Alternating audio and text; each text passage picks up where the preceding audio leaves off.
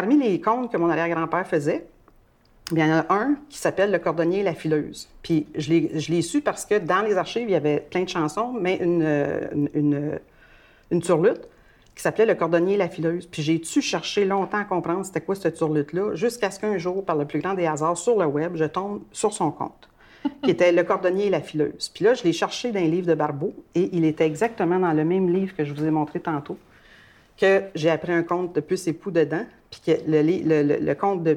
le petit J'ai un petit post-it euh, rose, là.